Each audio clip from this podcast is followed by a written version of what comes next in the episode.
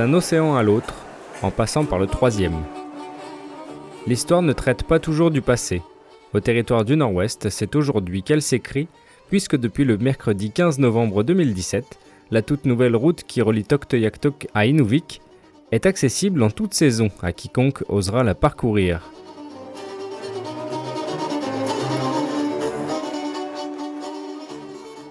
La route 10, une route pavée d'inconnus et pleine de promesses.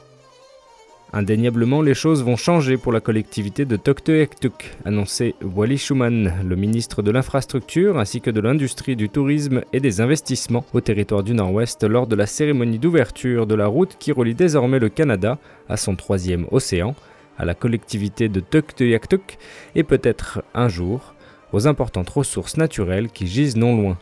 Si la levée du moratoire sur l'exploitation des ressources naturelles de la région, synonyme de développement économique important, n'est pas d'actualité, les habitants de Toktoyaktuk sont positifs, comme l'indique leur maire Joe Nasogaluak.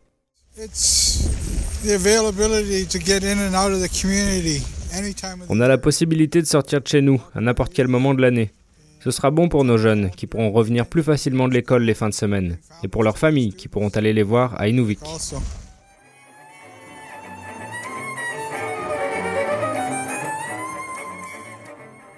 Outre les déplacements facilités dans la région, la baisse des prix des produits de consommation, la création de nouveaux emplois et le développement du tourisme font partie des effets bénéfiques que devrait apporter la route. Shelby Steen, native de Toktoyaktuk et conductrice de camion, est de cet avis. La construction n'a pas toujours été facile. Mais c'est bon pour notre communauté. Je crois qu'elle va grandir grâce à la route. Nous aurons besoin de cafés, d'hôtels, de restaurants, d'espaces de campement. Ça va grandir. On est très fiers de ce qu'on accomplit. Je suis conductrice de camion. Je suis née et j'ai grandi à Tuktoyaktuk. Je conduis tout le temps sur les routes de glace. C'est magnifique. La nouvelle route est magnifique. Un autre genre, mais c'est magnifique aussi. Je l'ai construite.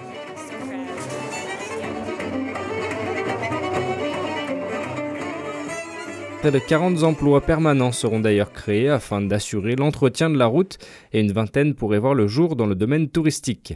D'un autre côté, le projet routier a offert la possibilité à 185 personnes de se former, notamment des chauffeurs routiers de classe 1 et 3, ainsi que des opérateurs d'équipement. Si cela ne leur garantit pas forcément un emploi dans un avenir proche, ces travailleurs disposent désormais de compétences transférables qu'ils pourront utiliser lorsque d'autres occasions se présenteront. Il reste difficile de savoir ce qui se passera, un peu à l'image de la route elle-même, construite sur un sol qu'on ne connaît pas bien et dont on ne peut prédire le comportement avec certitude.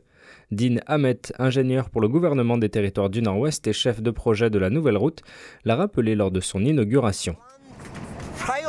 Les pergélisols sont instables et fragiles, dit-il. Au cours de la conception et des étapes de construction, on a pris toutes les précautions pour les protéger et pour que la route soit durable mais on expérimente encore. Un partenariat a d'ailleurs vu le jour avec l'Université du Manitoba afin de mesurer le mouvement des sols et le comportement des géotextiles, matériaux utilisés pour la protection de la toundra.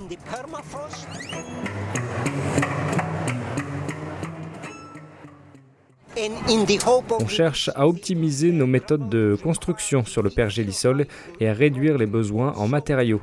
On espère aussi que cela pourra servir de référence pour la construction routière ou d'infrastructures autour du cercle arctique, au niveau local ou international.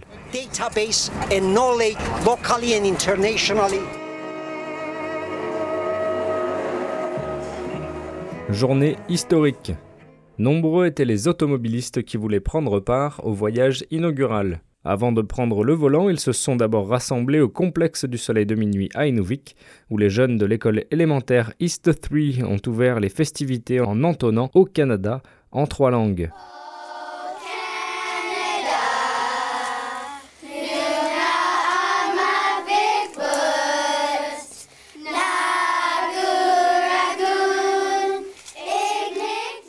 À la suite d'une série d'allocutions de la part de leaders Gwich'in et Inuvialuit, ainsi que des représentants des gouvernements des territoires du Nord-Ouest et du Canada, et d'un mot de la gouverneure générale Julie Payette, le cortège s'est dirigé vers le kilomètre zéro pour officialiser l'ouverture de la route Inuvik-Toktoyaktok.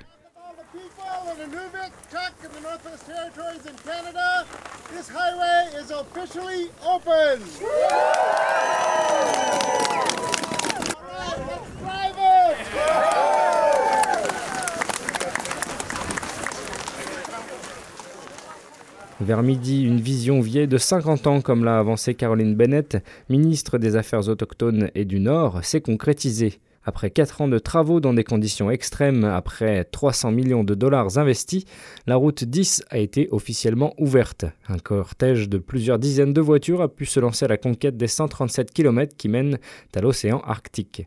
La collectivité de Tokteoktok, maintenant à deux heures de route d'Inuvik, à l'allure maximale autorisée sur la voie de 70 km/h, avait préparé la suite des festivités et investi l'aréna Donald Kuptana. Au programme, un grand buffet, la projection du documentaire The End of the Ice Age, la fin de l'âge de glace, des tambours et danseurs Siglit, un concert du groupe Collectif 9 venu de Montréal et le plus grand feu d'artifice de l'histoire de Tokteoktok.